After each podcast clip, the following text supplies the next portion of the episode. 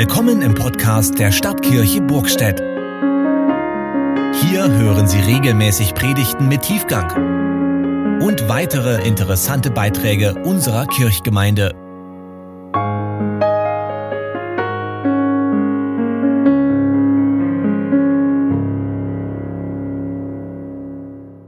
Ich bin der Weg und die Wahrheit und das Leben. Und weiter geht der Vers mit den Worten, niemand kommt zum Vater denn durch mich.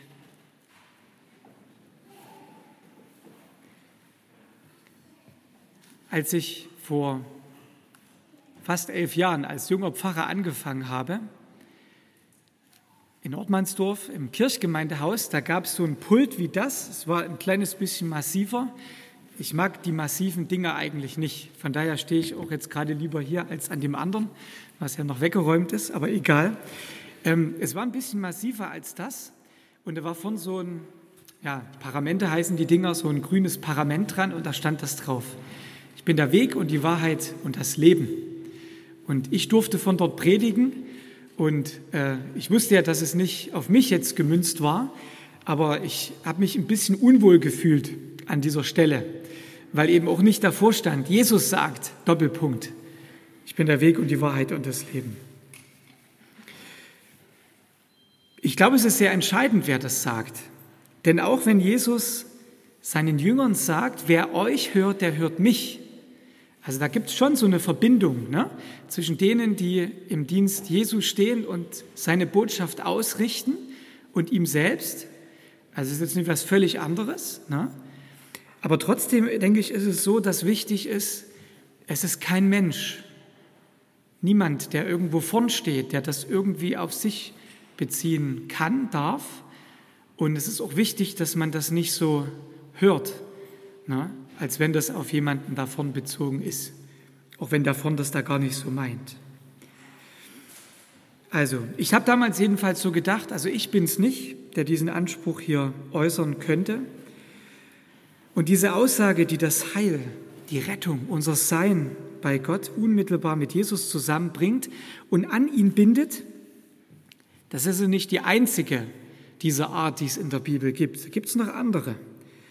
Apostelgeschichte 4, Vers 12, da heißt es von Jesus, in keinem anderen ist das Heil, auch ist kein anderer Name unter dem Himmel den Menschen gegeben, durch den wir selig werden sollen.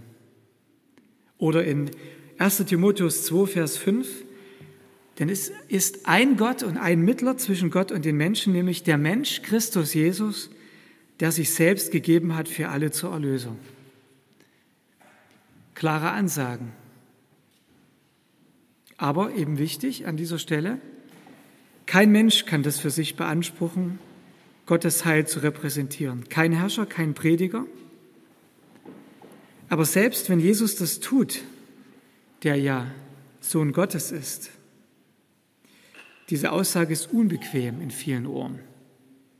Und man kann das, ne, diesen Satz, den Jesus sagt, diesen Selbstanspruch, ich bin der Weg, die Wahrheit und das Leben, als eine ungehörige, ungeheure Zumutung hören und verstehen. Oder man kann ihn als Befreiung hören und als Befreiung verstehen. Und ich sage mal, wenn ich mit dem Impuls fertig bin und ihr eher sagt, es ist wirklich eine Befreiung, dann, dann sind wir vielleicht ein Stück weiter an dieser Stelle. Also eine unbequeme Aussage, ja, in unserer Zeit, eigentlich zu allen Zeiten ist das. Und wer das sagt, wer das auch von sich sagt, der setzt sich leicht in die Nesseln und handelt sich den Vorwurf ein, fundamentalistisch oder intolerant zu sein. Denn ein Verdacht ist ja schnell zur Hand, will sich ja jemand durchsetzen auf Kosten anderer, notfalls sogar mit Gewalt seine Meinung durchdrücken.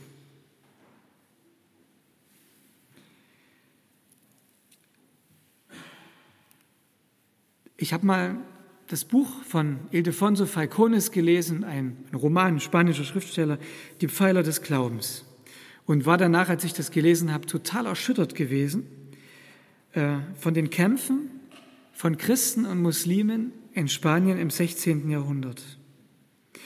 Das ist zwar nur ein Roman, aber ja, es nimmt einen natürlich trotzdem mit, gerade wenn es Romane sind, die richtig gut geschrieben sind. Und es hat es ja in der Geschichte tatsächlich gegeben. Ne?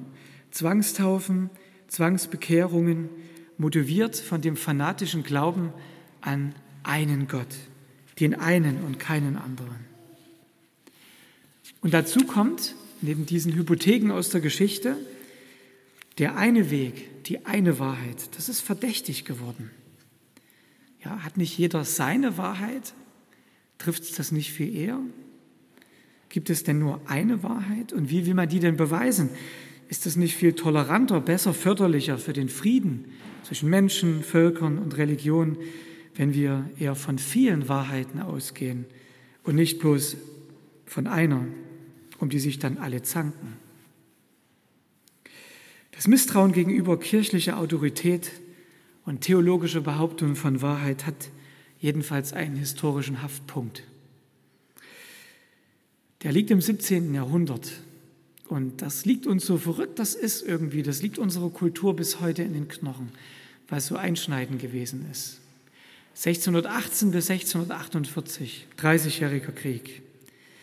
Und das waren evangelische und katholische Fürsten, die da gegeneinander standen und sozusagen ihre Leute haben ins Feld führen lassen.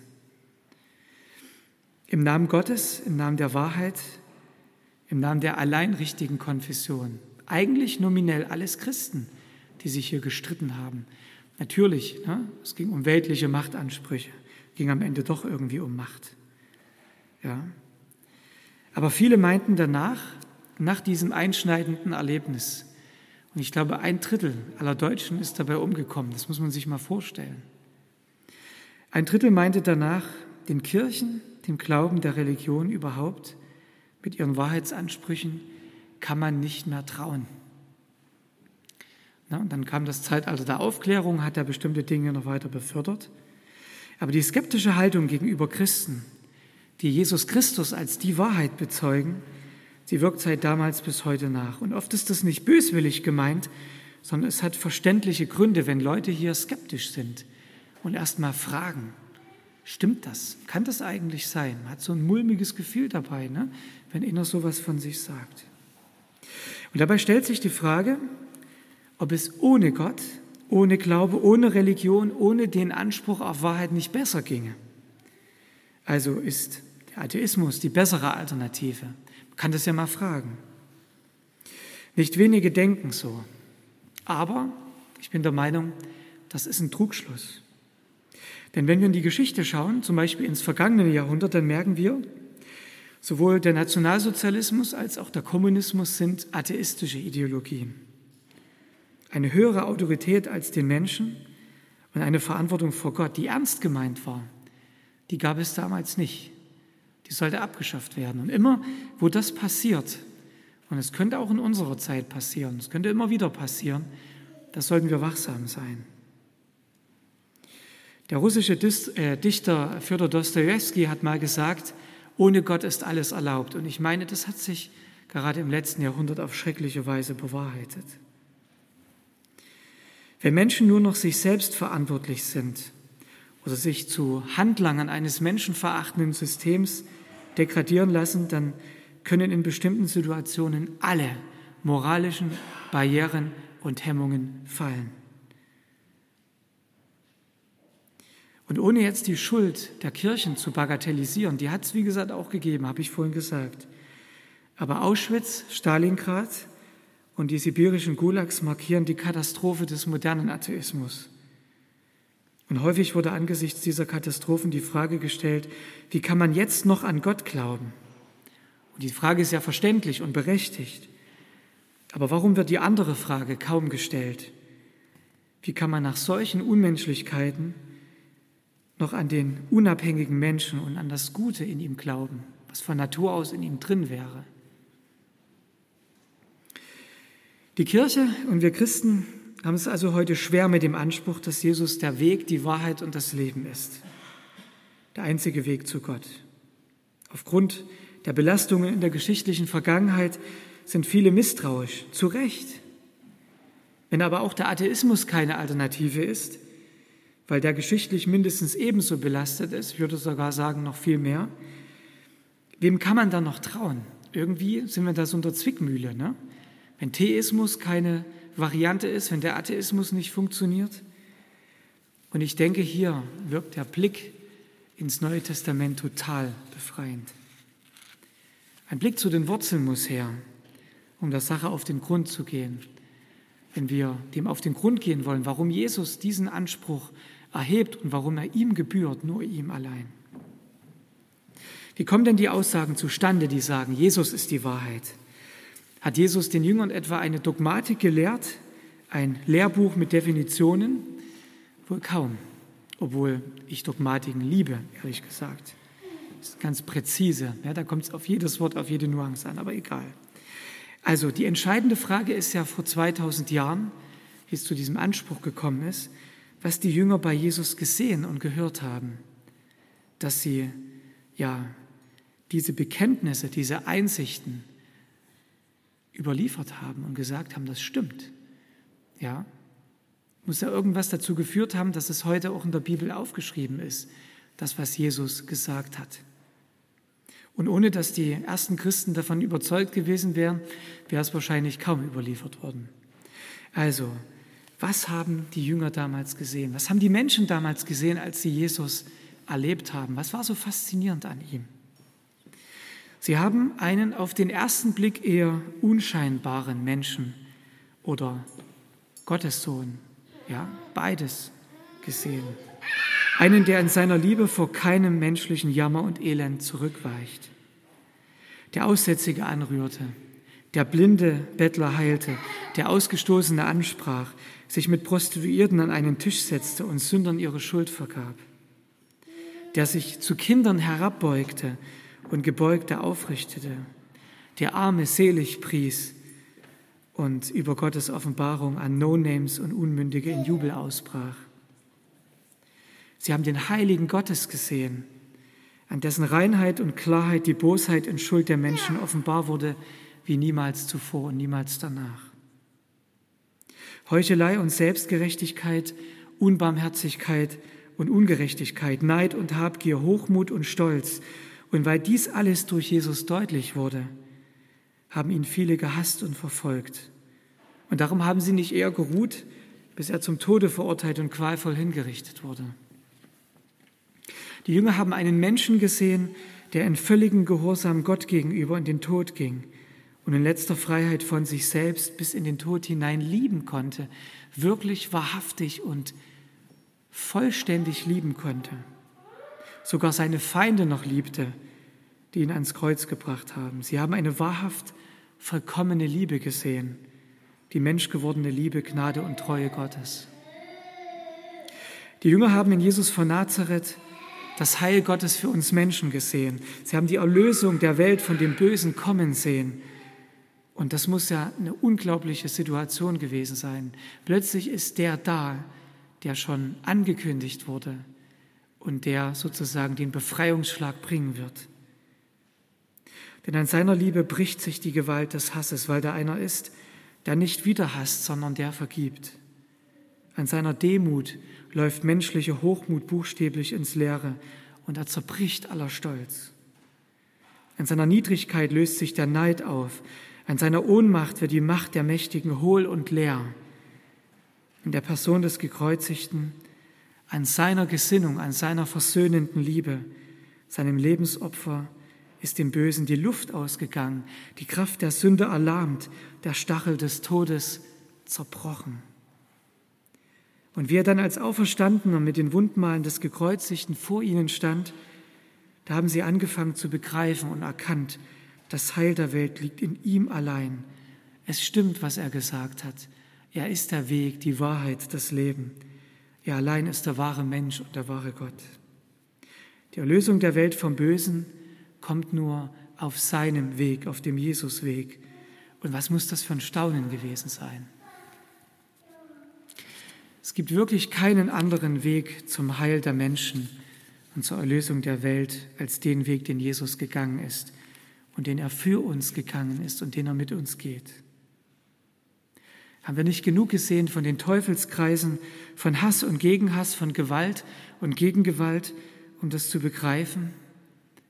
Es gibt nur eine Macht, die die Macht des Bösen durchbrechen kann. die ganz andere Macht des Gekreuzigten. Wenn wir die Jünger Jesu, die Augenzeugen hier ernst nehmen, dann kommt ein Verzicht auf die Wahrheit, die Jesus Christus ist, für uns überhaupt nicht in Frage. Wir könnten das gar nicht aufgeben als Christen. Und wenn wir hier in einen allgemeinen Wahrheitspluralismus einstimmen würden oder irgendeinen Einheitsbrei oder irgendein, es muss halt jeder irgendwie selber so nach seiner Fassung selig werden, dann würden wir uns selbst aufgeben. Denn die Begegnung mit Jesus ist das Wichtigste, das einem Menschen widerfahren kann. Nicht, weil wir als Christen so toll wären und weil wir den besten Verein haben, das überhaupt nicht, sondern weil Jesus der ist, der ist und der war und der sein wird auf Ewigkeit. Gott nimmt dich bedingungslos an. Du bist ihm lieb und wert und er kümmert sich um dich. Gott ist vollkommene Liebe, nicht Hass, Vergeltung oder Rache.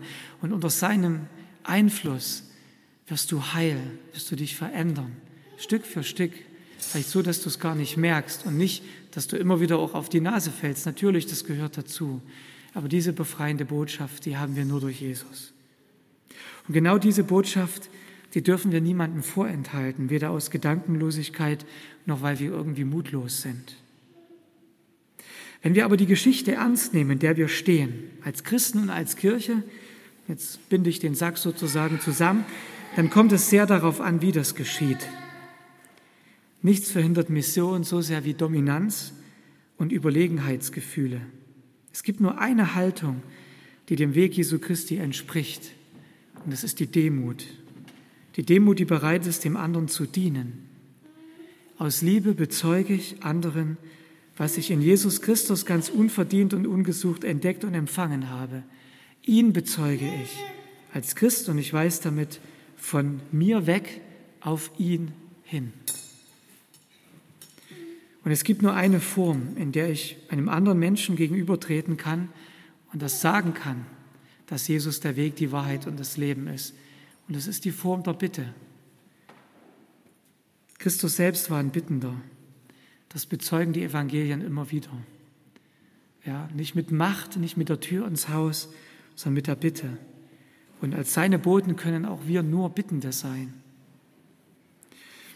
Also die Wahrheit kommt in dieser Zeit, in dieser Weltzeit, in der wir leben und die mit Jesus angebrochen ist, nur in der Form der Bitte zu anderen Menschen. Als Bitte, sich mit Gott versöhnen und zu ihm ziehen zu lassen. Denn er ist der Weg, die Wahrheit und das Leben. Und ich denke, wenn wir das erkennen, wenn wir da einstimmen, dann ist das nicht eine Zumutung für uns, sondern es ist eine Befreiung, weil wir hier am Ziel sind und wissen, mit diesem Jesus sind wir gemeinsam unterwegs. Amen.